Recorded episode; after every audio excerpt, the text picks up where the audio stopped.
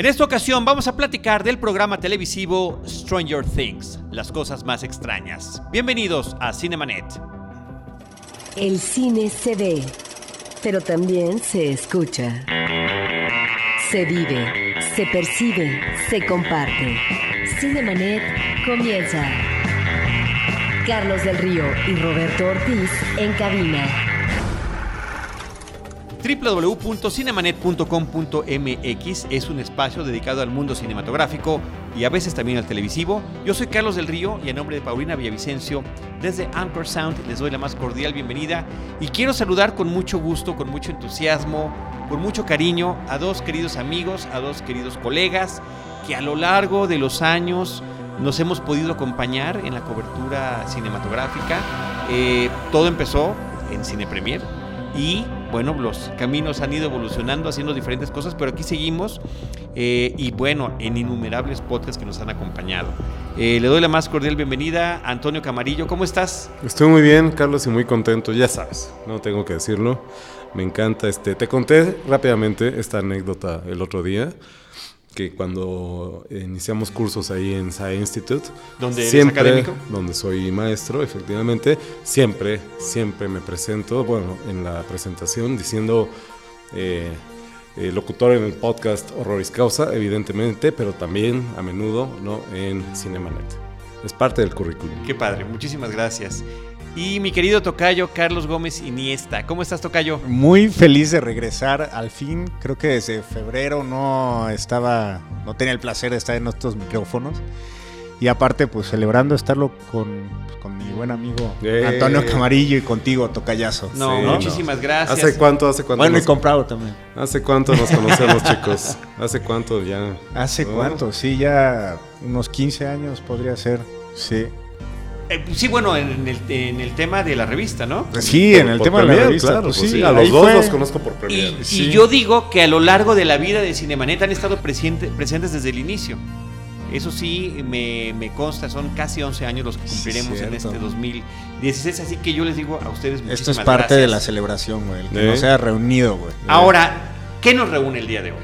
Hay una serie televisiva que, pues sí, serie de televisión porque la vemos en la televisión, la podemos ver en la computadora, en la tableta, a través de esta plataforma. Está que se cambiando llama- el concepto, Está pero sigue siendo una serie de TV. Sí, Ajá. vamos a, a platicarla así como una serie de televisión.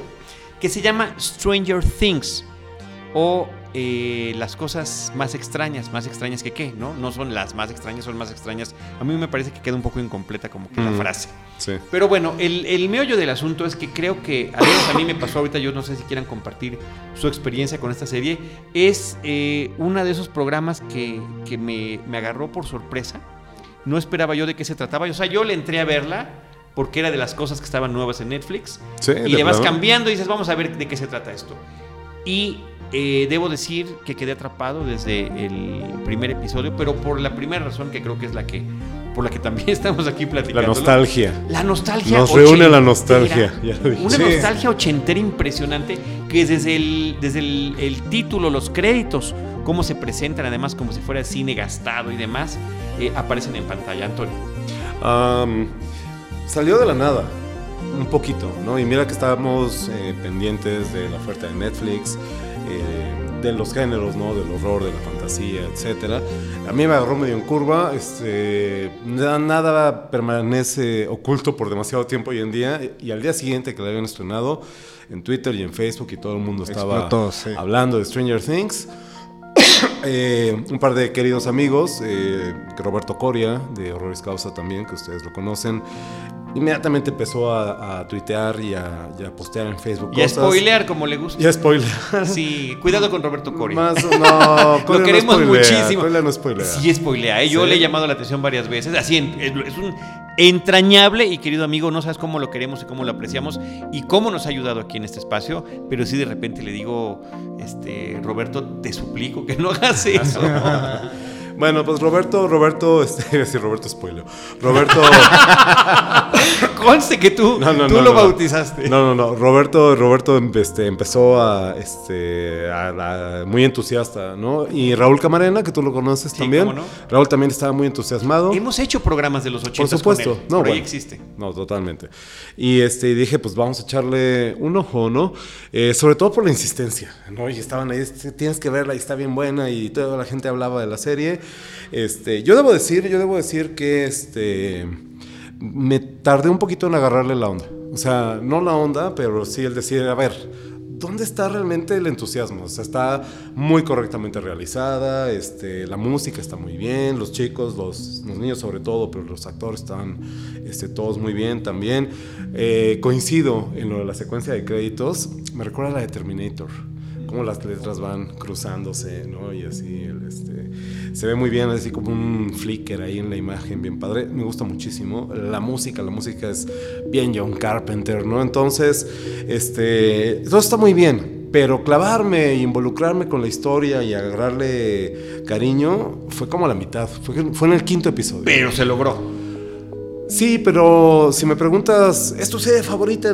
Ni del año, ¿eh? Ni del año. Uy, ok, No. a ver, vamos, vamos a quedarnos con esa primera impresión y dinos la tuya. Toca Eh, pues yo resultó también un poco que por todos los eventos que hacía Netflix para su lanzamiento de series, por ahí empezó, eh, a- hubo una visita a la filmación, este, que en ese momento pues... Para mí Netflix de repente ha vomitado series, güey. O sea, ya ahorita no, no tengo ni la cuenta de cuáles son las nuevas, güey. O sea, siento que cada ratito están poniendo nuevas. eh, y hay muchas que me da mucha hueva verlas, ¿no? O empezarlas. O sea, yo me tardo mucho en, en- en comenzar una serie porque sé que me voy a clavar y que me va a llevar mucho tiempo Eres de muy mi vida. precavido y, y Sí. justamente eso nos ha evitado que podamos platicar de más cosas. No, sí es cierto. Es que, ¿sabes qué? Prefiero ver, este...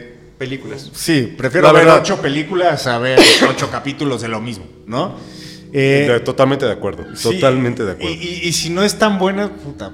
Pero esta era una serie de ocho capítulos. es- está, está pequeña y dices, bueno, no.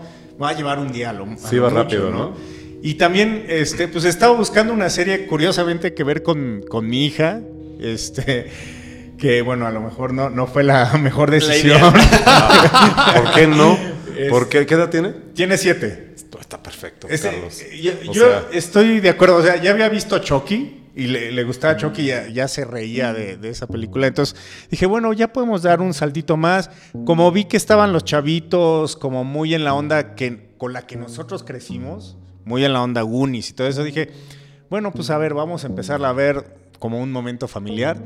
Y nos atrapó desde. A mí sí me atrapó desde el primer eh, capítulo, justamente por esta relación de los chavitos. eh, y, y toda esta nostalgia de, de los 80 que era, era padre como saber que yo viví eso y al mismo tiempo estaba como tratando de que lo viviera Claro. a través de mi, mi hija, ¿no? Entonces, eh, pues esa fue mi experiencia y así fue como, como le entré y, y, pues aunque ya me quería dormir, ella quería seguir viendo. Ah, te obligaba. Entonces fue buena, Sí. fue buena decisión. Sí, sí fue muy buena y, Y involucrarla. y incluso ahorita pues ya jugamos concurso así de trivias de a ver cómo se llamaba el chavito y, o sea y me gana. No, o sea, tiene Lo mejor entiendo, lo entiendo. Ahora, voy a eh, comentar sobre lo que dice Carlos, este, y tú lo sabes, Carlos, ¿no? Carlos, Carlos del Río. Tú lo sabes, Carlos, este, yo no veo series, yo no veo programas de televisión. Este, Por eso fue una muy grata sorpresa Sí. que me dijeras que sí la habías visto. Sí, por lo que les Y- acabo de contar, ¿no? Por el antecedente que tenemos, Antonio, de, eh, digamos, generacional, del Ajá. tipo de películas Claro. y series de televisión que veíamos. Que ¿no? evidentemente fue una de las razones por las que me decidí a verla, ¿no? Sí. Pero estoy completamente de acuerdo con el tocayo. Prefiero sentarme a ver cinco películas que una, una temporada de una serie. Me desespera, creo que me desespera un poco el, el- el pensar que esto no tiene fin. ¿sabes? Exactamente. O sea, Pero, ¿cuándo ver- se va a acabar? ¿No? Así Sí. este. Pero qué interesante, qué bueno que estás diciendo eso porque me parece que es un punto que yo tenía reservado de la plática. Estos ocho episodios, digo, para quien no lo haya visto, y, y espero que podamos platicar de, sigamos platicando esto sin, sin muchos spoilers, pero eh, hasta ahorita está contenida en esos ocho episodios. Yo Claro. la veo como una miniserie. Y habrán visto, y habrán visto a lo mejor eh, lo que puse al respecto en Facebook cuando la terminé de ver, que la vi eh, no puedo sentarme un día entero en una sola serie, ¿no? Pero sí me llevó como tres días, como dos, dos y cuatro. En el último, los Ajá, últimos cuatro sí. me los eché de, así de, de jalón. Y este. Perdón.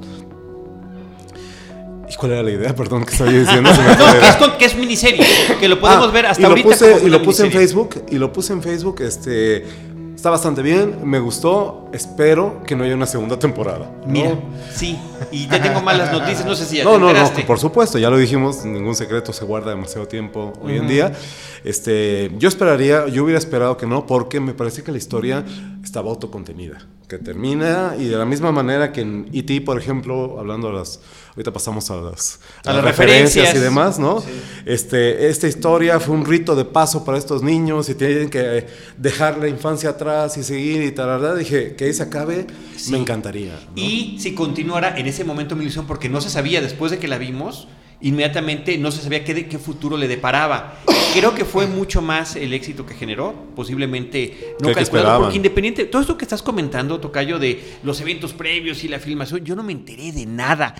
Yo, yo ese tipo de información de Netflix no recibo ninguna, en absoluto. Sí, pero lo, lo que quiero decir es que Netflix hizo como su parte, ¿no? O sea, Junket con Winona, este, vayan periodistas a la filmación y ni así decía, ay, puta, le estoy esperando, ¿no? Claro. Como no esperaba muchas de las series que están ahorita. Pero qué bueno, cuando no esperas algo, es, cuando mejor te sorprendes. Porque luego la expectativa es lo que está arruinando una y otra vez también la experiencia, ¿no? Esperamos demasiado de pronto de ciertas Sí. cosas y cuando lo ves dices, ¿no? Sí.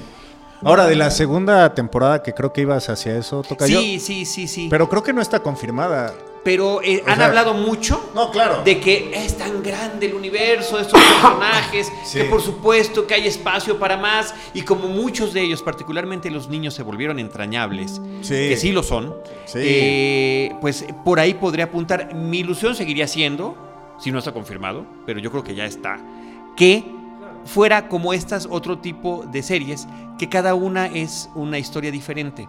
Me refiero a American Horror Story, por ejemplo que es, sí es el tema del terror, es el tema de un lugar embrujado o eh, situaciones paranormales, pero son diferentes historias cada una de ellas. Inclusive muy curioso porque ahí utilizan parte del mismo reparto Ajá. entre historia e historia. O como Fargo, que sí están en el mismo universo, pero cada una de estas dos primeras temporadas también tienen su principio. O como True y su Detective, fin, que no es y como el- True Detective, exactamente el mismo universo. no, bueno, es el, sí. no es el estándar, Ajá. porque eh, hay una caída de calidad brutal entre la temporada Eso 1 estuvo muy feo, y la ¿no? temporada 2. Ajá. brutal, brutal, así en Sí. picada. Ajá. Pero es ese concepto Ajá. de que podamos tener a través de un, pues digamos, como una antología, Antonio, como era la dimensión desconocida, y en vez de que fuera un episodio, pues es una miniserie de 8, 10, 13 capítulos, los que tú quieras, pero ya acaba. Y que- Porque ahorita estamos como en esta necesidad de que las cosas continúen perennemente, y ahí sí estoy de acuerdo contigo. Y que tiene y que tendría lo mejor de dos mundos en ese sentido, ¿no? Este eh, hace justamente acabo de entregar un texto para Premier sobre series de horror y demás y este en la lista estaba justamente American Horror Story Y Buffy, que a mí no me seguramente, tu- gusta. Tu, querida y adorada Buffy. La menciono, pero la lista que me pasaron, ¿no? Que me pasó este Iván y así del este de qué series querían que comentaran no estaba ya está vieja, ¿no? Son las de ahorita. Es un referente, ¿no? Es un referente, ¿no? Y decía, esto que es muy de la televisión de los últimos 15 o 20 años, ¿no? Arcos ya no este, narrativos ni de personajes, sino arcos de temporada, ¿no? Una sola historia con los mismos personajes en el mismo universo del primer capítulo al último de la temporada, lo mezclan con, que es lo que todo el mundo, todo el público espera, lo mezclan con el querido viejo entrañable formato de la antología, Dimensión Desconocida, Historias de la Cripta, Historias del lado oscuro, ¿no? Este, que eran como... Misterio en su casa. Pero- Misterio en su casa, por ejemplo, ¿no? Y entonces tienes lo mejor de ambos mundos, ¿no? The Outer Limits. Tienes chance de involucrarte, de encariñarte con los personajes en esa historia y termina la temporada y siguiente historia. Y eso, a los que éramos amantes de Stephen King y de los cuentos de horror y toda esta onda en los ochentas, pues es una gran manera de retomar eso, ¿no? Pero sí, o sea, aquí eh, la mala noticia es que sí, Sí, eso sí se confirmó, güey. O sea, sí es una secuela directa Ajá. Ok. con los mismos personajes. Ajá. Van a aparecer algunos nuevos, pero pero es directo. O sea, y sí es mucho de lo que quieren explicar también es sin spoilear lo que pasa con el niño al final en el baño. Que está abierto, Sí. estaba, estaba, quedó abierto eso al final, ¿no? Entre el policía, muchas cosas entre no sé abiertas. qué, o sea, sí. pueden. Ahorita puede pasar. Puede dar el lostazo. En, en el sentido de, de Lost, así de pueden hacer lo que quieran ahorita. Y se lo vamos a tener que creer, güey. Claro. No, o sea, no, no hay nada que. Pero, pero si no existiera nada y si no producen nada y si cancelan todo ahorita, ahí está este trabajo de ocho episodios de ocho horas que se cuenta una historia de principio a fin. Y con personajes entrañables. ¿no? Fantástico. ¿Quieres mencionar, Tocayo, de qué trata eh, a grandes rasgos Venga, la, la premisa, la premisa? de No, esta- dale tú. Yo, yo, soy, yo soy malo para contar de, de- de qué trata, güey. Ahorita me voy- nos vamos complementando entonces. Yo quiero comentar que como es una es una pequeño pueblo de los Estados Es que, Unidos. ve, ¿cómo va a ser eso yo, güey? Tienes voz de, de narrador, No, güey. Tocayo, estoy jugando, estoy, estoy, estoy, estoy siendo irónico, sarcástico, pero así es. Siempre algo, eh, particularmente en las historias de cine B, de No, terror, no, de no, horror, en, la- en los cuentos de Stephen King. en ¿no? un pequeño pueblo. En un pequeño pueblo del Midwest norteamericano, ¿no? Algo extraño sucede. Y solamente se enteran los que están allí en ese pequeño poblado. En este caso, bueno, resulta que son varias cosas que empiezan a pasar de manera simultánea, pero todas originadas por una eh, organización secreta que tiene unas instalaciones donde se están experimentando con seres humanos. En cuestiones de eh, poderes eh, paranormales. Esto no es un poco un spoiler también. Mm, un poco, un poco. Porque eso pasa como en el cuarto capítulo. No, no. Pero queda sobreentendido desde el primero. Claro. Queda sobreentendido desde el primero. Ajá. ¿no? Como, como premisa. No sé qué más quieras comentar. Bueno, pues el, el que sería el catalizador de la historia, ¿no? La desaparición de un niño, este, de un vecinito, ¿no? De la, este, de la comunidad. Este, conocemos muy pronto a estos cuatro amigos, ¿no? Entrañables, inseparables. Este, corre el año de 1983, ¿no? Dicen por ahí los, este, los, los documentos.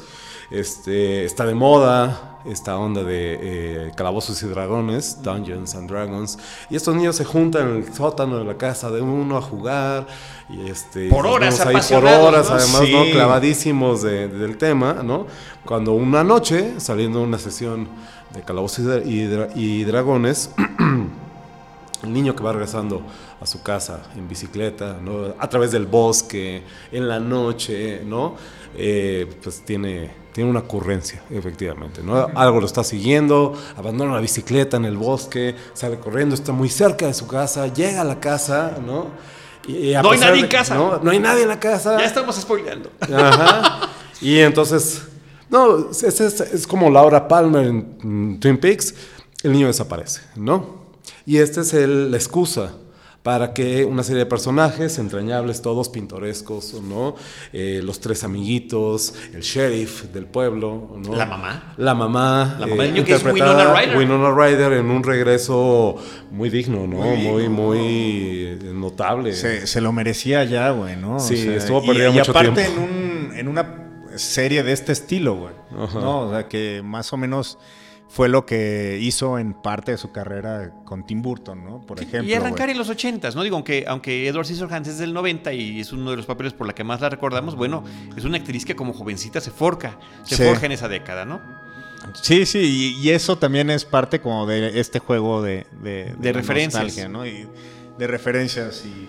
Y esta parte ahorita que decías, este, Antonio, de, de el, el chavito que se va en bicicleta hacia su casa a través de un bosque oscuro, que son cosas que no sé si en el 83 se acostumbraba y que, Creo que- y que ahorita ya no... Pues eran imposibles, ¿no? Ya- ya no jamás, lo harían, ¿no? jamás dejarías Pero, Sí, que pase esto en, en, en Hawkins, es Indiana, ¿no? Que, eh, que en, en el mismo programa dice, bueno, es que aquí no había pasado nada desde hace, creo que el-. Sí. la cosa más Décadas, gacha que había pasado había sido hace décadas y había sido una idiotez. Ajá. Y de repente, pues que esté pasando la desaparición de un niño, al principio es padre este juego de cómo no se lo toman en serio, como de, "Ah, seguramente Ay, ahorita se escapó, aparece", ¿no? Mañana aparece. claro. Pero ese es el catalizador justamente para que eh, los cuatro niños se forjen y, y, pues busquen al, al amigo que esté en problemas. Bueno, que los eso- tres niños y una niña que se integra con ellos. Bueno, Bueno, pues, sí. ¿Qué queda- ¿En qué quedamos? ¿Qué queda? ¿En qué quedamos? Sigue siendo el capítulo 1, amigos, amigos que nos escuchan, sigue siendo información Pero bueno, capítulo 1. los niños, el sheriff del pueblo que Ahora. está sacadísimo. Pero, espérame, déjame decir algo. Al principio, dudas si es niño o niña. Ok. Sí, sí, sí. Ya, yo, yo creo que ya- ya yo lo- hasta el final lo, lo seguí arruinar. dudando. yo, yo lo sigo dudando. Perdón. Eh, los tres niños, la familia de este, ¿cómo se llama? Se me va el nombre del niño, este. ¿El niño perdido? No, del de la casa, del de este. Ay, se me fue. Bueno, ahorita. él. Ahí, ahí nos ganaría Andrea para decirnos cuál es Ah, ¿De cuál es Mike? esa referencia. De Mike.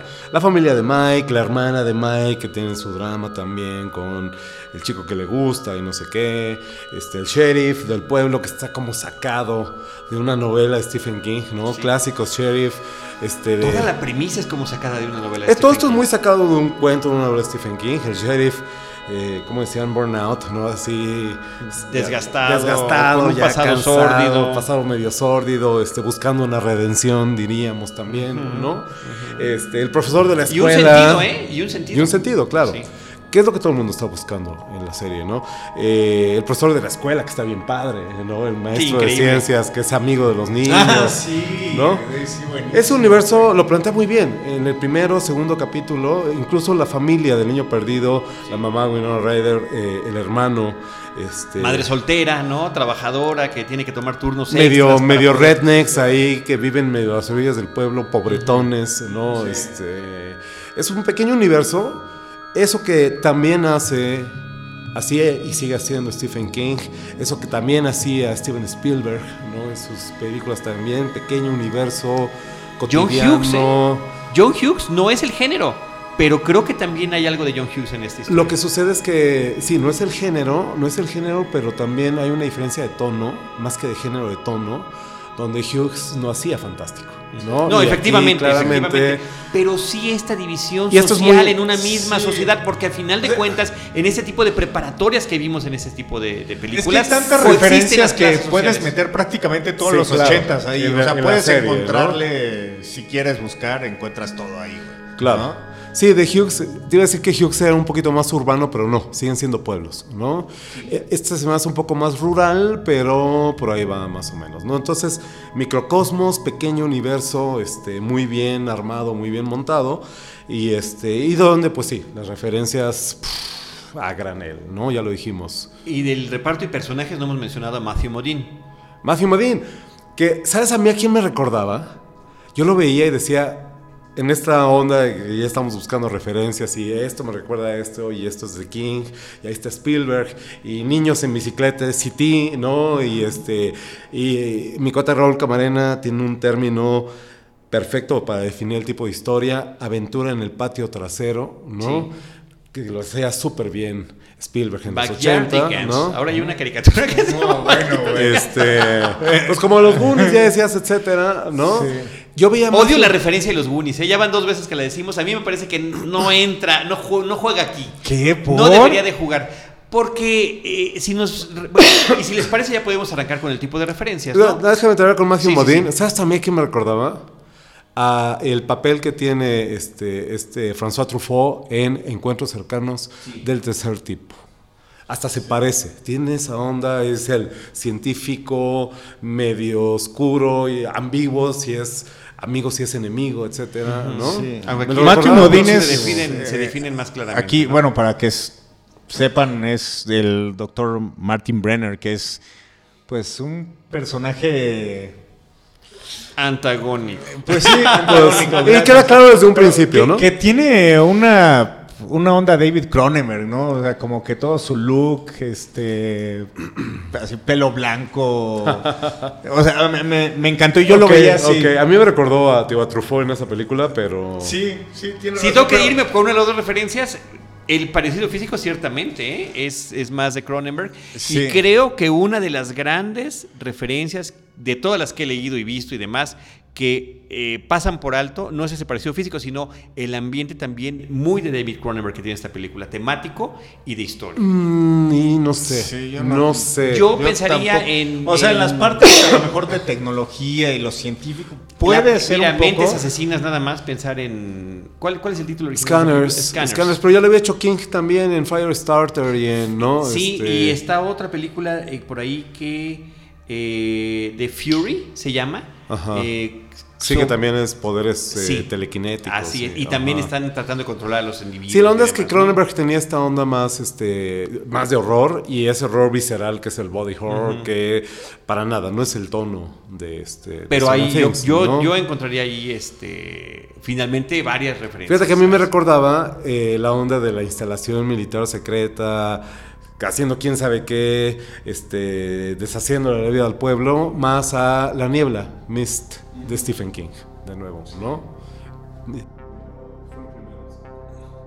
Bueno, pues es que hay muchas. Yo creo que la, la principal, y insisto, quiero insistir, si ya aterrizamos directo en este tema de las referencias, en tono y en historia, Stand By Me.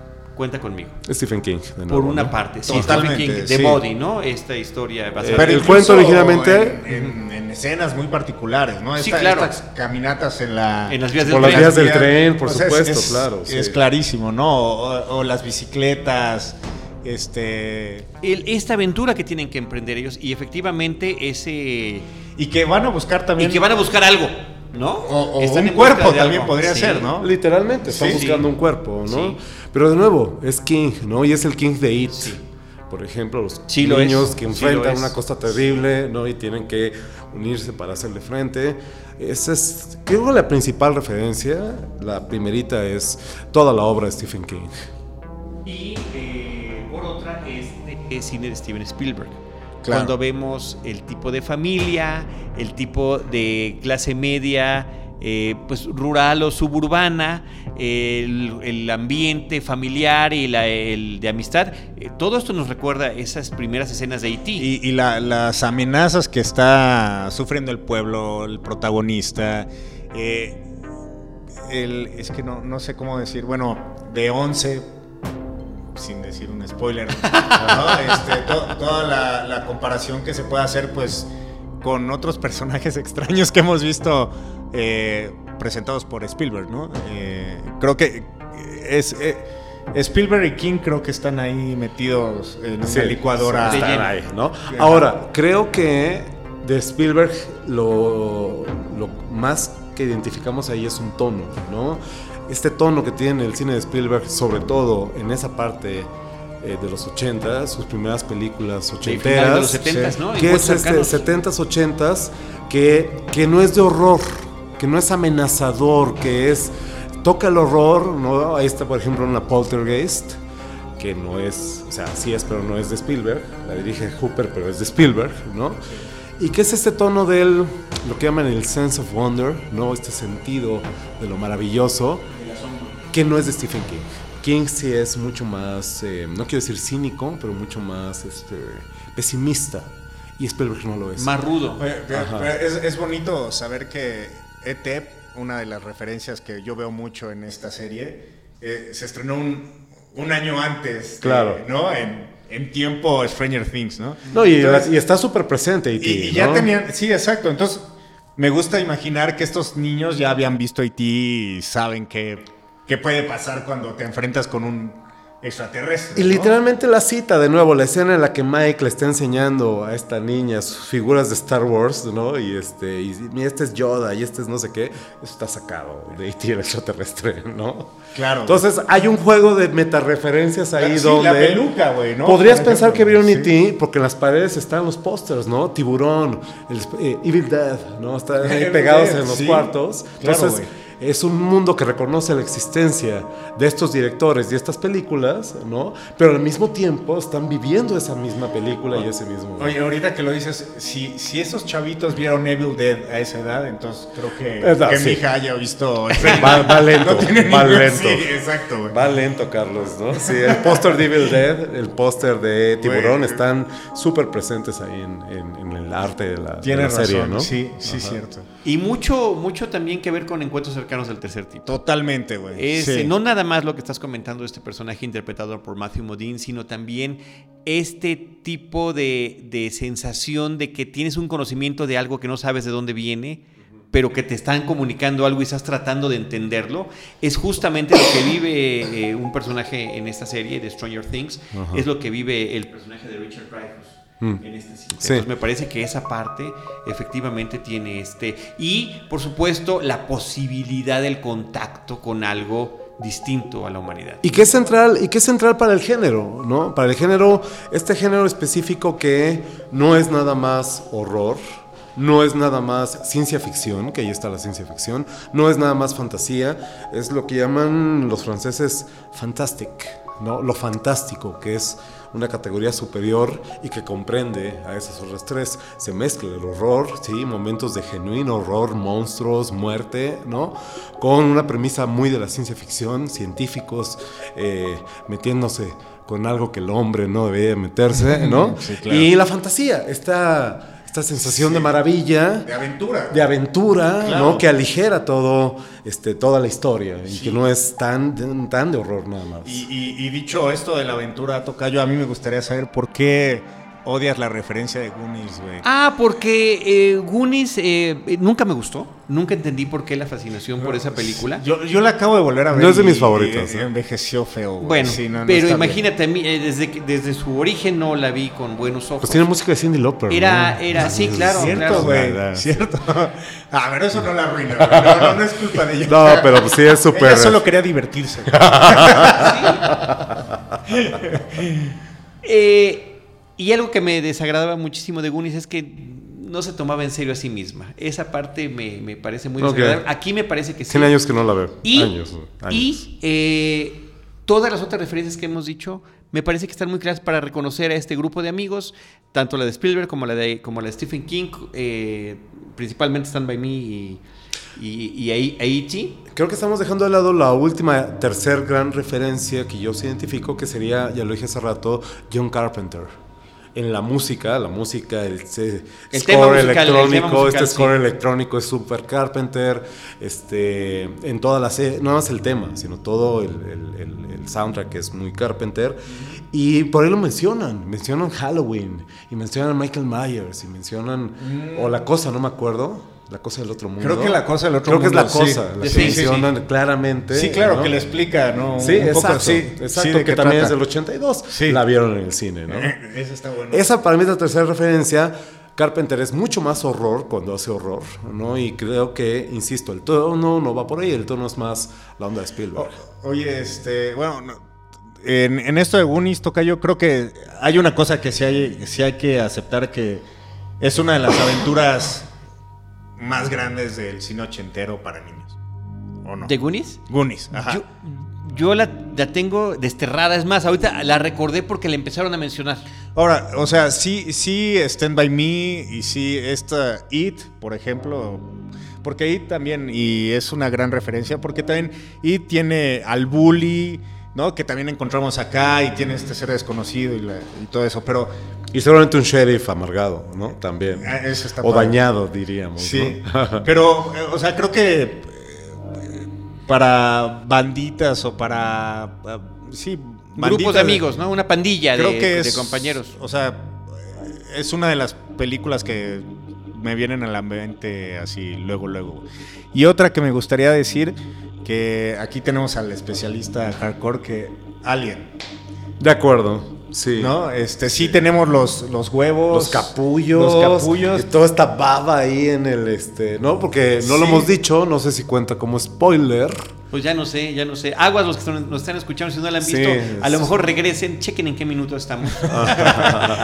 Sí. Spoiler alert, no, pero este, mientras se va eh, progresivamente desenmarañando el misterio, Sí. diríamos, ¿no? Este, descubrimos que eh, lo que hay es, eh, lo que han encontrado estos científicos es una puerta a otra dimensión, a otro reino, a un lugar eh, paralelo, pero no me recordaba la serie de Historia del Oscuro, un lugar igualmente real, pero no tan iluminado, ¿no? Una versión en negativo Es- de la realidad, es- ¿no? es- Lo que pasa del otro eso, lado güey. del espejo, ¿no? Exactamente, Sí. y que es muy alien. este, Sí. La baba y el slime así, ¿no? Y los el, capullos. ah, y ¿Cómo los se llama el alien que... El que- facehugger, ¿no? Ah, ajá, exacto. Aquí también... Híjole, es que ese sí Es que sí es un mega spoiler, Sí, ese sabe sí. si- Pero, pero esas referencias también, eh, digo, no, no son... Creo que sería casi imposible hacerlas tan evidentes, pero... Bueno, es lo que decíamos, puedes meter ahí todo lo ochentero o de esa época y lo puedes encontrar. Bueno, un personaje eh, prácticamente es más que secundario, ¿no? De los que pasan así de ladito, le llaman Dan O'Bannon. Ni más ni ¿De menos. No- sí, no me claro, fijé, no me claro, fijé, no me claro. fijé, claro, no me fijé, Que es el escritor de, De Alien, de claro, Alien. sí, sí, sí, Entonces, sí. bueno, esa referencia efectivamente Ah, bueno, ahí está. Ahí está, ahí está, está. clarísima. Ahí está. Sí, me acaban de quitar el, el- el- el honor de experto, de ¿verdad? Este, no y me toda fijé. la cuestión de pues tener un nido orgánico eh, extraño y diferente, Claro. pues efectivamente viene, viene de allí. Totalmente ¿no? de acuerdo. Y diría yo en todo caso también depredador, ¿no? Tiene esa parte de eh, un, un ser que está pues a la cacería, ¿no? Y al acecho. Un depredador. Un depredador. Un depredador, literalmente. literalmente, ¿no? Este, por ahí, por ahí algún artículo, cuando fue el boom de la serie hace unas semanas, mencionaba también que yo no las veo tanto, no sé, este, pero las reconocían los hermanos Duffer, los creadores, y el propio Guillermo del Toro eran al cine de Guillermo del Toro. No sé Ah, si ustedes sí. Sí, tienen un que- ejemplo concreto, porque yo no termino de verlo, más allá del tono y de esta onda medio... Pues ¿no? mira, yo creo, y yo también me puse a pensar en eso, güey, pero yo creo que sería lo mismo. Eh, Cronos es la aventura de una chavita que trata con un ser extraordinario, güey, ¿no? Lo mismo el laberinto del fauno, que incluso es así, se mete a un portal a través de una pared, ¿no? Este, que abre con un gis. Entonces, creo que por ahí podría tener algo de Del Toro y obviamente por las referencias de horror y Mm. esto, pero no, no nada. Pero estaría fuera de lugar, ¿estás de acuerdo? Sí, en no, este no, universo no ven- vendría- que estamos caso, discutiendo, pues Sí. del toro qué, ¿no? Sí, o sea, ahí, ahí no sería nostalgia, sería un poquito pues encontrarle chichis al- A del toro. Oye, pero ahorita qué, qué, qué bueno que, que mencionas a los hermanos Duffer, que ¿de dónde salieron? dónde estos salieron cabrones, también? ¿no? O sea, ¿Y de dónde este, este, este aplomo de decir, somos los hermanos Duffer? sí, A ver, sí, ¿no? exactamente. Y la, y- y la otra, sí que efectivamente, eh, al parecer, no vivieron esta década como. como Que ahorita pasamos a eso que me parece muy interesante, ¿no? es muy interesante. La nostalgia Pero de lo ahorita, no ok, Pero vivido. bien, venga, Tocayo, con Sí, los Duffer. pues este, Porque parte de mi crítica va por ahí. Estuve ahí leyendo, porque a mí sí realmente me, me llamó la atención que, o sea, estos güeyes habían estado prácticamente desaparecidos del mapa hasta que pues, ahorita tienen su gran breakthrough, ¿no? Eh, estuve leyendo que estos güeyes empezaban desde chavitos a hacer cortometrajes con sus cámaras de High 8, o sea, estas cámaras de casetito que ah, cuando lo veías en la televisión era terriblemente de mala calidad. No, no, sí, no parecía Eh, película, ¿no? sí, Pero- sí, no, sí. este- Toda la ilusión se te caía viéndolo. Algo que me hace, se me hace eh, que alimenta un poco la mitología de Stranger Things es que son gemelos, güey. Ah, de veras, no son sabía. gemelos, o sea, como que siento que puede ser esta parte de el negativo y el positivo. Qué loco, ¿no? ¿no? Este, el, el güey que está del otro lado del espejo. Les ¿no? preguntan en Los Simpsons, ay, ¿quién es el hermano malvado? Les dicen, ¿no? Saca madre eso, güey. Este, pero sí, prácticamente su carrera empezó haciendo este cortos y eh, una universidad la- los, los beca para que, para que entren a, pues, a- desarrollar pues, su talento con ellos. Y sí, de, ahí empezaron a tener varios éxitos. Uno de ellos es del 2007, que se llama Iter. Y que esta, esta película de 18 minutos ya nos daba las referencias de lo que podría ser después este Stranger Things. Este, ahí está, es la historia de un policía que se enfrenta a algo que es desconocido, un poco sobrenatural, en la que hay eh, niños en peligro, que lo que me gusta es que es mucho más gráfica. O sea, estos güeyes sí vienen de una cultura más gore, o sea, aquí sí vemos güeyes este destazados, vemos este cosas sumamente pues no sé, creo que para el tono que está Stranger Things no podremos eh, usar, ¿no?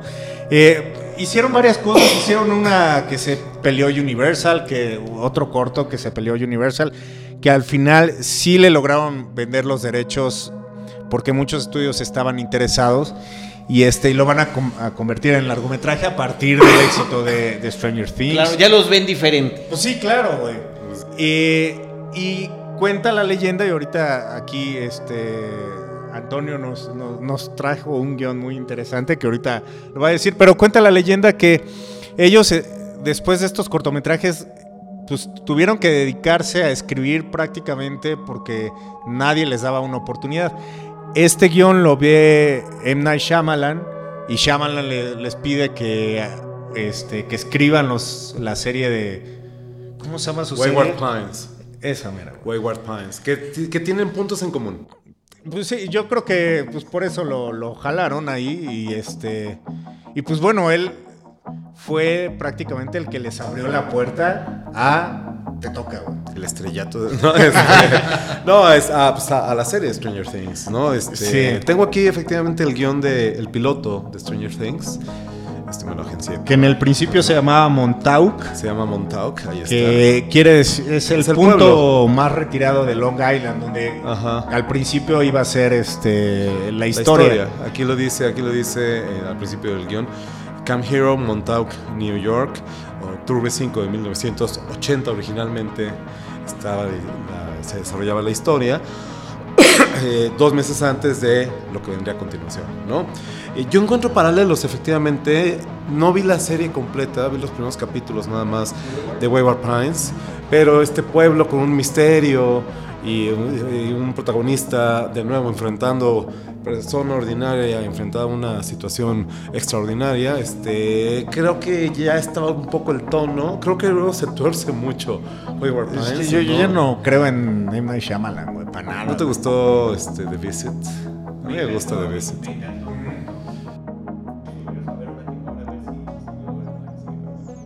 pero The Visit no era de él güey o sea él, él el guion es de él, claro. Ah, el guion. Y la dirección. Y la Sí, también. Sí, claro, sí, sí. Es una cosa rara, atípica, un, un fan footage ahí como... Pero sí, la, dirige. ¿no? pues qué, qué error. Por favor, editen eso. Oye, no, pero es, es interesante que quien, quien decide producirle es Sean Levy, que es, o sea, es el director de este museo, Una noche en el museo, güey, ¿no? y que al final, pues este, dan este salto a una cosa pues bien, bien diferente y que pues episódica, ¿no? Que es, es interesante que haya salido de esta... Creo que él también dirigió esta de Hugh Jackman con los robots, güey, que son boxeadores. Ah, sí. Muy divertida. Eh, sí, está bien. Muy divertida la película. Este, pero pues eh, sigue sin ser el tono de, pues, de lo que vimos ahora y creo que él arriesgarse a haber hecho una cosa diferente, pues le está pagando quizá con uno de los éxitos más grandes de, su carrera. Ahora, los, eh, los hermanos dirigen todas, eh, toda la temporada, los ocho episodios, no, sé. No, me acuerdo. Seis de los ocho, güey. Ok, sí me fijé en los primeros, en el último, pero no está. Ahora, yo creo que la pregunta eh, que viene a cuento aquí son, varias cosas que me interesa a mí saber su opinión. Por una, por una parte, esto también a nosotros nos, nos resulta un, un asunto de nostalgia profunda por toda esta serie de referencias que siguen siendo muy importantes en nuestra historia como, como cinéfilos, eh, que las disfrutamos en su momento, las podemos revisitar y sabemos que siguen siendo muchas de las que hemos mencionado, incluyendo Stand By Me, T, Encuentro con el Tercer Tipo, Tiburón, bla, bla, bla. Siguen siendo películas que apreciamos mucho y que se han conservado además. Y encontrar que también gente muchísimo más joven lo está acogiendo, que está viendo Stranger Things, y me refiero, bueno, imagínate, desde tu hija de 7 años. Mis alumnos en la escuela también los también identifican de 19, 20, 21, 20. este tipo de generaciones nuevas que se involucran y que están viviendo un pedacito de lo que nosotros eh, vivimos. ¿Y qué tan válido es o no hacer este tipo de historias que tienen es tan clara su fuente, ¿no? Entre el plagio y el homenaje, que les funciona también y que al final de cuentas se puede sostener por sí misma. sea, los ¿crees que es- estos gemelos son como Tarantino al cine oriental? Pues fíjate que podría ser algo así. Yo tengo una teoría al respecto, pero a ver, Carlos, este... no, no, no, dale, dale, dale. Am, lo que sé es que yo soy muy crítico, y tú lo sabes, Carlos, ya lo vivimos aquí hace no demasiado tiempo. Este, la manera en que el cine contemporáneo, en los últimos 5, 6 años tal vez, bebe exclusivamente de ese tipo de fuentes y explota directamente la nostalgia, ¿no? Eso que en este espacio critiqué tanto sobre Star Wars Episodio 7, The Force Awakens. Criticamos. Criticamos, tú también estabas ahí de este, montado en la crítica, efectivamente. Este, el decir, a ver, ¿qué tanto la historia se sostiene por sí misma? ¿Y qué tanto está sostenida, soportada por décadas de identificación con esos personajes, ¿no? Con, de- en el episodio 7, cuando Kylo Ren, spoiler, mata Episodio 7, no de Stranger Things. mata a su padre Han Solo, que si somos rigurosos, el drama del momento no está en la película. Está en el episodio 4 y 5 y 6 y en décadas de cariño a Han Solo, pero no está en la película, Sí, ¿no? claro. Entonces, si uno viera esa película sin conocer a Han Solo, dice, dices, "Mm, qué "Ah, lástima, ¿no? Qué, Lo mató. Qué mala ¿no? onda que se Porque la perdió". relación entre ellos no está este, construida, no está desarrollada, porque la revelación de que es el hijo de Solo es la cosa más casual y, y torpe de la película, etcétera, ¿no? Entonces, para mí este fenómeno de la nostalgia de lo no vivido, ¿no? De cómo este Lucas, George Lucas había bebido no de tres o de cuatro, sino de dos docenas de fuentes diferentes. El ciclo de Cineclub que tengo ahorita en SAI Institute es exclusivamente referencias e influencias de Lucas en Star Wars, ¿no? Películas documentales, este, otros autores, este, el nuevo, este, eh, la nueva ola francesa, el cine de Kurosawa, esto y lo El ¿no? Señor de los Anillos, El Señor de los. Anillos, Metrópolis, Flash Errol Gordon. ¿eh? ¿no? Sí, este, Robin Hood y Errol Flynn y todo eso, El gordo y el flaco. que está licuado y, este, y sintetizado en el episodio 4 de Star Wars. J. Abrams, que es lo único que cita en el 7, a Star Wars. Y nada más. No, entonces para mí, si hubo un momento Pero nada más para. serie- Voy a tratar de, de- de- de ex- de explicar lo que quisiste decir en tono. o sea, tú aprecias lo que hizo George Lucas, que es un trabajo interesantísimo de decir. De apropiación. De apropiación de todos esos recursos que él vivió, Ajá. inclusive de ver películas episódicas. Claro, Y de ajá. decir, tenía que regresar al cine la siguiente semana para ver lo que pasaba. Los seriales porque de Flash siempre Gordon, ¿no? se Ajá. quedaba Flash Gordon a punto de morir. Ajá. Y tenía que ver cómo sobrevivía, cómo se salvaba en el siguiente episodio. Eso es bueno. Esto es bueno. 40 años después, hoy en día, viene alguien como Abrams a decir, vamos a celebrar una sola fuente, una sola cita. Es la diferencia, efectivamente, entre apropiarse y hacer un copy-paste, ¿sabes? Y cuando yo empecé a ver la serie de Stranger Things, los primeros dos, tres capítulos decía, está padre, está muy bien llevada, bien escrita, bien dirigida, los personajes están muy chidos, pero ¿qué tanto es esto nada más? Remitirse a la nostalgia para enganchar al público y, y lo demás no está ahí, ¿sabes? Entonces, eso me incomodó al principio. Pero, pero. pero, este, a pesar de un momento que yo sí dije, "Ah", ¿no? Cuando en el episodio 3 vemos a Will, creo, jugando con su juguete del halcón milenario, ¿no? Y sale y vuela y no sé qué. Y de pronto lo volteé y dije, a ver, momento. ¿Ves el motor en la parte de atrás del juguete del halcón milenario? Y dices, esa versión No no, es la del de esa 81. Sí. Ese halcón milenario es el que saca Hasbro en 2004, que es una reedición de los juguetes originales. De, ¿no? A mí, me, como le dije a un cuate, me rompió mi suspension of disbelief, ¿no? Y entonces, este, ahí empecé a... Le estaba buscando... Eso es nivel ya. Le Sí, estaba sí. buscando las ah, grietas a la historia, ¿no? todo. Sí. Estaba buscando grietas a la historia. Eh, al final creo que pasa la prueba. Al final creo que va más allá de la nostalgia. Creo que construye una buena historia con buenos personajes, bien cerrada. Este, y la nostalgia sí ayuda.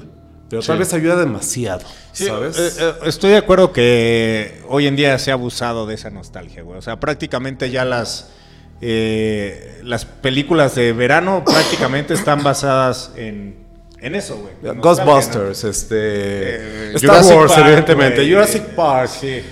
Eh, pero que alguien que es un público que no ha tenido acceso a eso y, y haya encontrado disfrutable y entrañable la historia, creo que habla de, de que se puede parar por ella sola, al menos para una nueva generación, güey. Es que ese es el corolario de mi comentario. Este, este es un verso sin esfuerzo, Carlos. Eh, estas generaciones nuevas, estas nuevas generaciones, mis alumnos, tu hija, etcétera, eh, responden por la manera en que ellos se han criado viendo cine. Claro, o sea, ya, ¿No? ya. A lo mejor nosotros todavía nos acordamos de jugar en el patio, salir en la bici y este tipo de cosas que ya lo dijiste hace rato, hoy en día ya no pasan, ¿no? Entonces, estamos viendo cómo una generación es eh, completamente cinéfaga, ¿no? Sí, Se ha o sea, alimentado ya lo exclusivamente traen más en el DNA. ¿no? Sí. Porque han visto ya a lo mejor toda esa síntesis a través de las generaciones.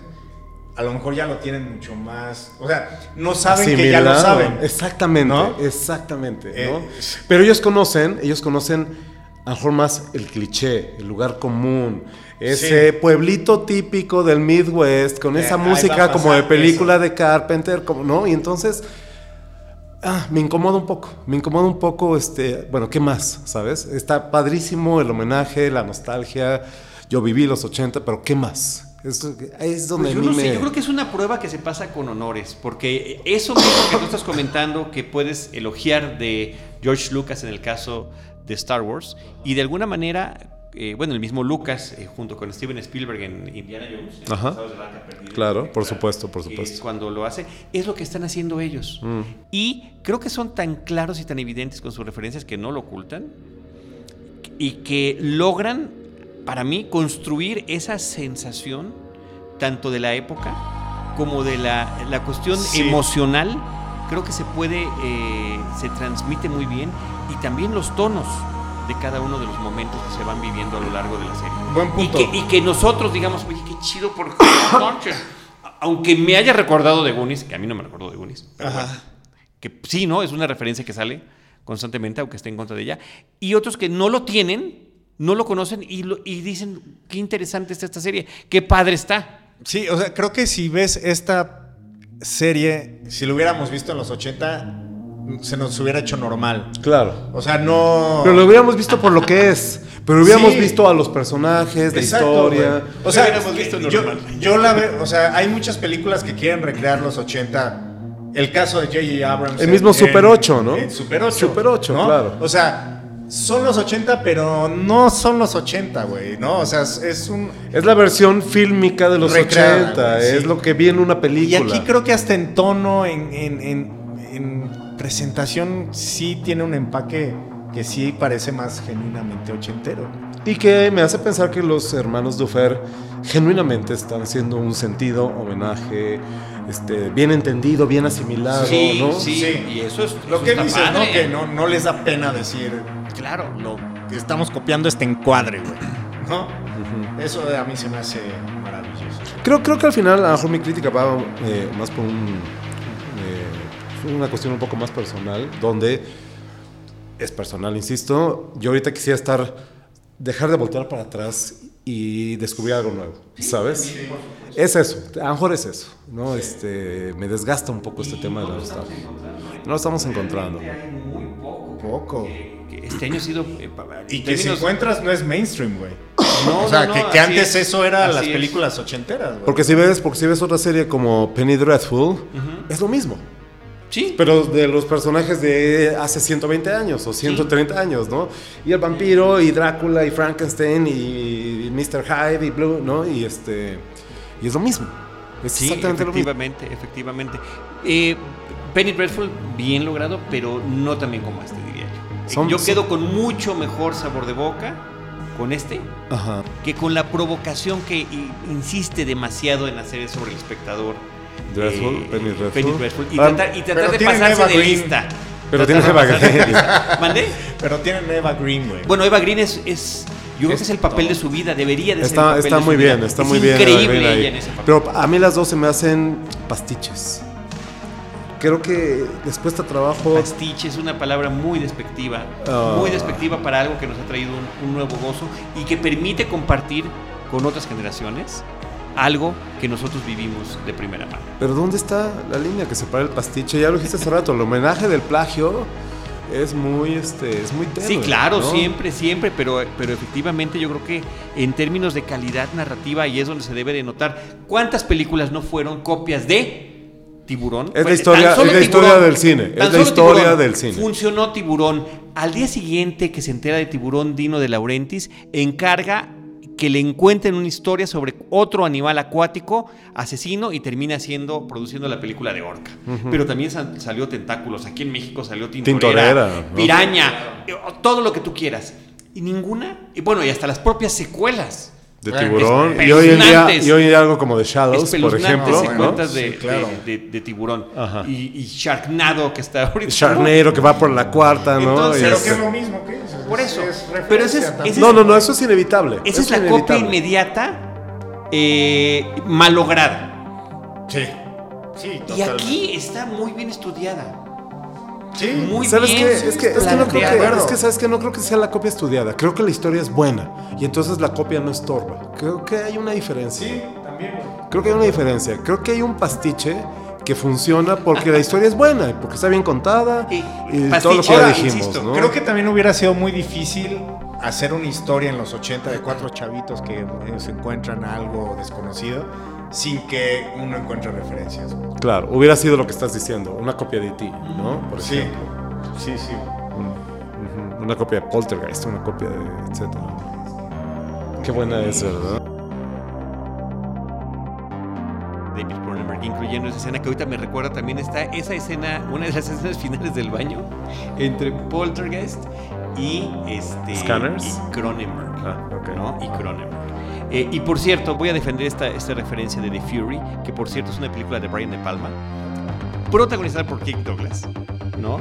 Donde eh, un hombre tiene que rescatar a su hijo, que ha sido secuestrado para que hagan experimentos sobre las habilidades psíquicas que puede poseer. Estados alterados. Es claro, Other sí, states, claro. ¿no? Bueno, tiene el tanque de estados. estados de alterados, ¿no? privación Claro, sensorial de- Sí, ajá, sí, sí, sí. O sea, si ustedes buscan en internet, ahí vienen listas enormes de referencias, algunas muy exageradas, ¿no? Porque, ah, bueno, inclusive Brian De Palma también, porque alguien se asoma a una ventana y está espiando a través de las persianas, ¿no? Ajá, sí, sí, sí. Ahí está Brian De Palma, o ahí está Tiburón. O ahí está Hitchcock, la ¿no? gota de sangre es la que atrae Bueno, a la- pesadilla en la calle del al- infierno. Totalmente, Claro. totalmente pues Sí. que el infierno, claro, sí.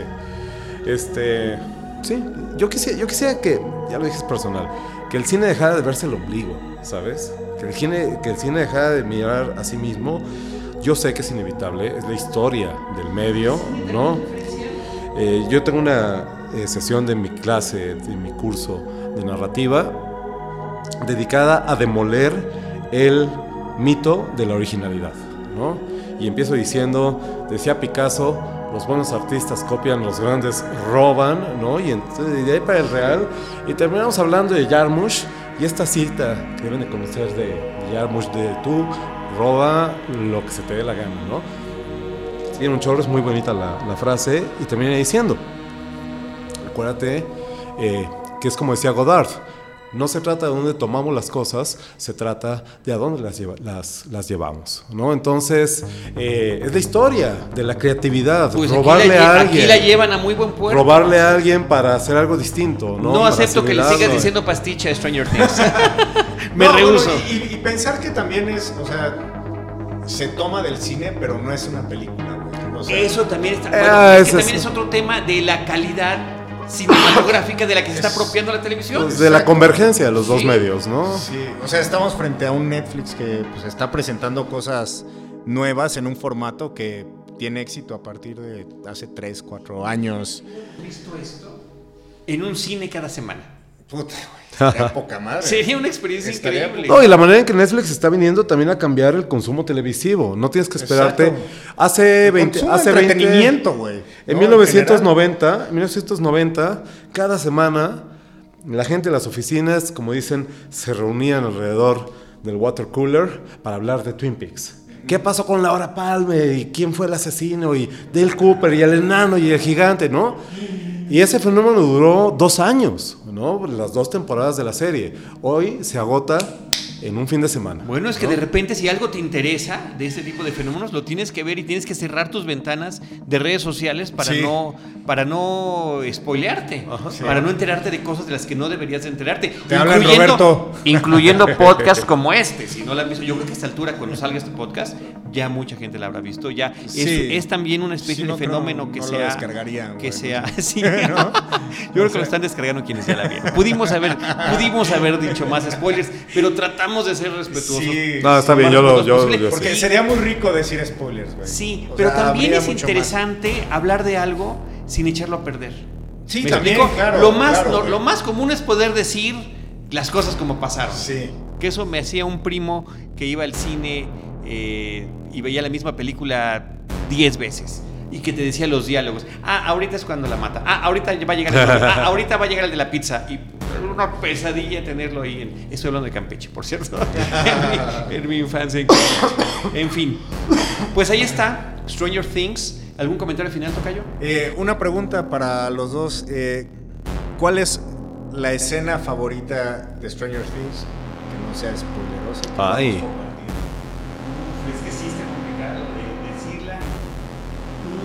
O bueno, va- hagan la referencia y traten de... La referencia favorita o el, ¿no? No, Este, bueno, es que eso también, pero traten de decirla sin spoilear y que cuando alguien la vea le haga sentido lo que Y diga. era, se refería, se refería particularmente a esto. Ajá. Voy a poner un ejemplo. O sea, para mí una de las cosas que más me impactaron fue cuando un que es un militar se mete a una ¿A un portal? Ok, Sí. ¿va con spoiler o va sin spoiler? Va con spoiler, vamos a advertirlo, ¿no? ¿Se puede? se puede. Sí, se Faltan puede, cinco claro minutos de programa, puede. entonces va con spoiler. Claro que se una, puede. una de las escenas que más me gustaron es justamente cuando se mete a esta pared que es dentro del complejo militar, que va con la cadena y que de repente... Ya, ya, ya, ya, ya, ya. Ah, Sí, no. Es el spoiler, ok, ok, No, va. no, tienes razón, hasta ahí lo dejamos. Hasta ahí lo dejamos. Sí. ¿Y ustedes? ¿Sabes qué? Yo lo que, lo- yo lo que viví, y que creo que se lo decía Antonio justo antes de, de la familiaridad que me trajo la serie. Pero Eso una, es- una escena, Tocayo. No, yo, eh, ahorita que lo dijiste, si no le dice uno de bote pronto, es que Ajá. no la tienes. Y realmente me parece que estoy viendo como, como cuando pasa tu vida, cuando crees que vas a morir, ¿no? O cuando vas a morir. Vi ahorita toda la serie en, en- en Fast Forward y no me detuve en ninguna. No tuve así ninguna que diga, ah, ¿Neta? realmente, visualmente. No, para- ¿eh? Neta, no, padre. bueno, entonces, o sea, no. Entonces creo que sí hay un pedo ahí. No, no necesariamente. Insisto, a mí, a mí fue. Es que sí hay algo, sí hay momentos en que son sumamente lo sé, en muchas películas, en muchas películas así es. Y en Y- esta no, también. no, no, no, no, lo tiene y lo tiene en cada episodio. No digo que no lo tenga, pero que yo me quede con ese y diga, ay, es que cuando pasó. ¡ah! No, por ejemplo, si fuera Game of Thrones, te diría, no, el destino Órale, de, de- de Ned Stark. El destino de Ned Stark a mí me, me cambió la forma de, de entender y ver la televisión. Ok. Así, no, de ese bueno. tamaño. Ese es un ejemplo. Si así fuera, estar, si fuera de no, Game of Thrones, o sea, si no sería quieren ese. jugar, güey, o sea, no. No, yo te puedo mencionar una serie de, de momentos. De momentos y de situaciones muy padres, ¿no? El personaje de Dustin, el gordito de los amigos. Maravilloso. La trans- el cambio que tiene, la manera en que crece y se vuelve de ser el gordito torpe a el pegamento que une al grupo, me parece fantástico, ¿no? Sí. Y me conmueve profundamente. Este, el momento en que encuentran, spoiler alert, en que encuentran al chico, a este, ¿cómo se llama? Este, se me fue ahorita. A- Will. perdido. A Will. Ajá. Cuando encuentran a Will me y se reúnen, me parece bellísimo, ¿no? Uf. sí. Me parte el corazón, me parte el corazón cómo se resuelve la historia de amor de la hermana de este. Uy, no mames. Este, de- Todo ese recorrido de la hermana. Sí, con no. el hermano. con el hermano de este chico. Hermana con el hermano. eh, Sí. Todo eso en el, en el, en el pueblo negativo. es- Sí, me parte el corazón. Sí. Yo es la parte que no me gusta de la historia. o sea, dije, no, yo quería Ah, que no, se, no te gusta. Yo quería que se Ah. quedara con Ah, este- o sea, sí te gusta, pero Me te gusta, pero no me gusta como lo cierran, Ya, güey, ¿no? ya, No me gusta como lo cierran. Yo quería que se Ella, quedara con, ¿no? Entonces, sí, entonces, este, tengo un montón de momentitos que dices, eso está padrísimo, ¿no? Pero un momento que digas así, me lo llevo, no, tampoco. Ya lo dije, ya lo dije, no. Me gustó mucho, puedo es decir una la serie. interesante eso que acabas de hacer. ¿eh? Me gustó mucho la serie. Pero sí res- respondo con esa honestidad. La- me No gustó mucho tengo- la serie, pero no me, no me cambia la vida tampoco, ¿sabes? Estaría padre saber, ojalá y te escriban. Sí, sí, si alguien, si alguien tiene que, no- que nos lo manden. Vamos a poner el post en Facebook y sobre ese post donde si ahí nos quieren comentar eso estaría padrísimo. Oye, y ya una conclusión que nos tardamos mucho en concluir, Tocayo, perdón, pero eh, una de las cosas que más me gustaron a mí es sentirme identificado que yo alguna vez pude Sí. tener esa aventura. Exacto. Es una de las cosas que más me gustaron de la serie. Sí, y que yo creo que ahí es donde nos proyectábamos cada que veíamos esas películas, ¿no? Creo, Definitivamente. Creo que me quedo con eso, con ese sabor de... yo en algún momento sentí que viví eso.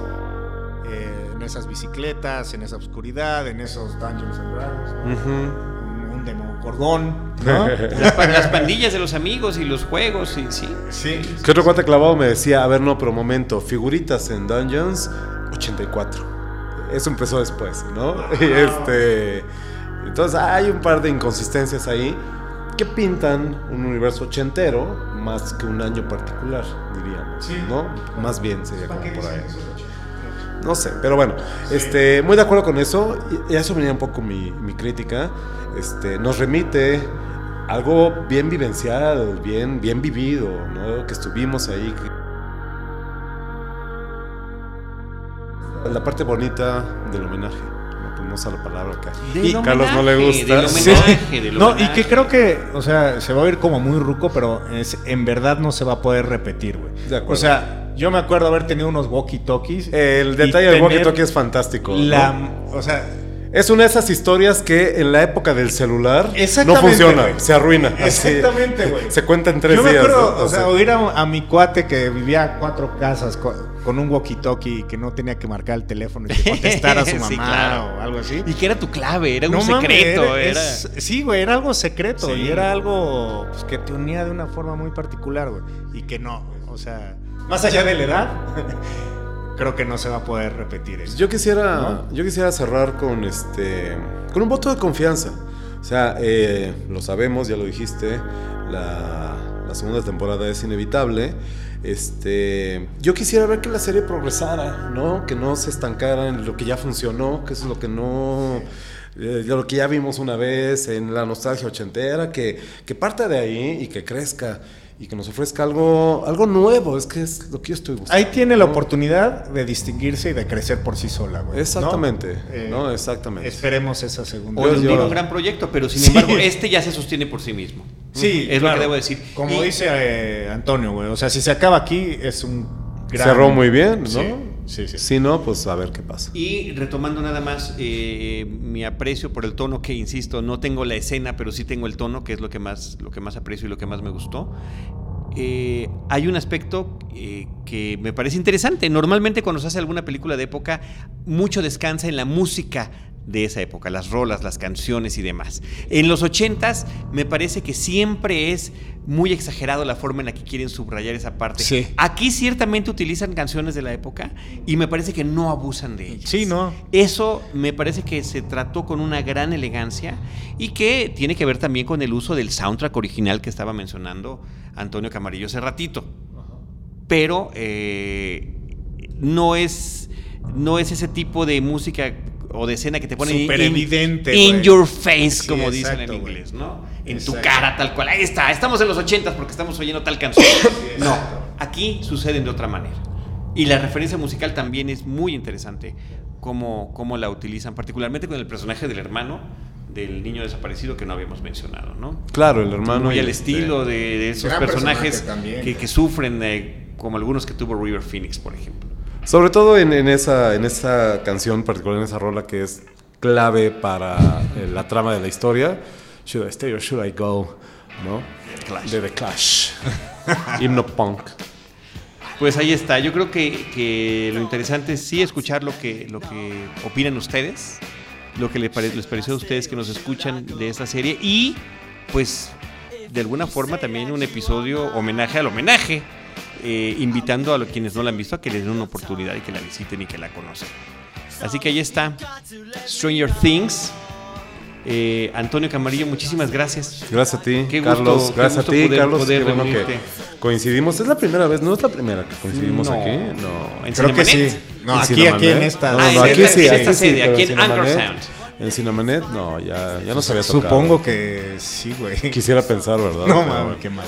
Ok, pues muchísimas gracias, chicos. Gracias, Pau. Este, gracias a ustedes. Redes sociales, algo que quieras comentar. Eh, pues saben dónde encontrarme. En eh, Twitter, en arroba acamaril. Mi cuenta personal diríamos, este, en arroba necrofilmia, que es la cuenta de cine, que la uso poco, pero o sea, ahí, sobre todo para la onda de los cursos y esas cosas, ahí estoy, ¿no? Este, y en Facebook eh, con mi nombre, Antonio Camarillo Vázquez, o en necrofilmia también. Muy bien. Tocayo. Este, pues muchas gracias por haberme invitado, Tocayo. Este, me encanta que una película basada en la amistad de unos chavos, tres chavos, nos haya reunido a tres Chavos. chavos. Pero es, es un gran placer haber regresado así a los micrófonos de Cinemanet. Muchas gracias y me pueden encontrar en arroba siniesta en Instagram y en Twitter principalmente. Bien, Tocayo. Y bueno, hacer el anuncio de este espacio que tenemos eh, contigo y con Majo Montemayor en Efecto TV. Todos los jueves en un programa que se llama Popcorn, donde platicamos de películas, de series. Es una charla eh, informal sobre estos temas que nos gustan tanto. Todos los jueves a 8.30 en EFE. Eh, eh, por nuestra parte, Paulina Villavicencio y yo, a nombre de Roberto Ortiz también, recordarles arroba Cinemanet, facebook.com diagonal Cinemanet, Cinemanet 1 en Twitter y Cinemanet 1 en YouTube. En cualquiera de esos espacios, nosotros les estaremos esperando con cine, cine y más cine.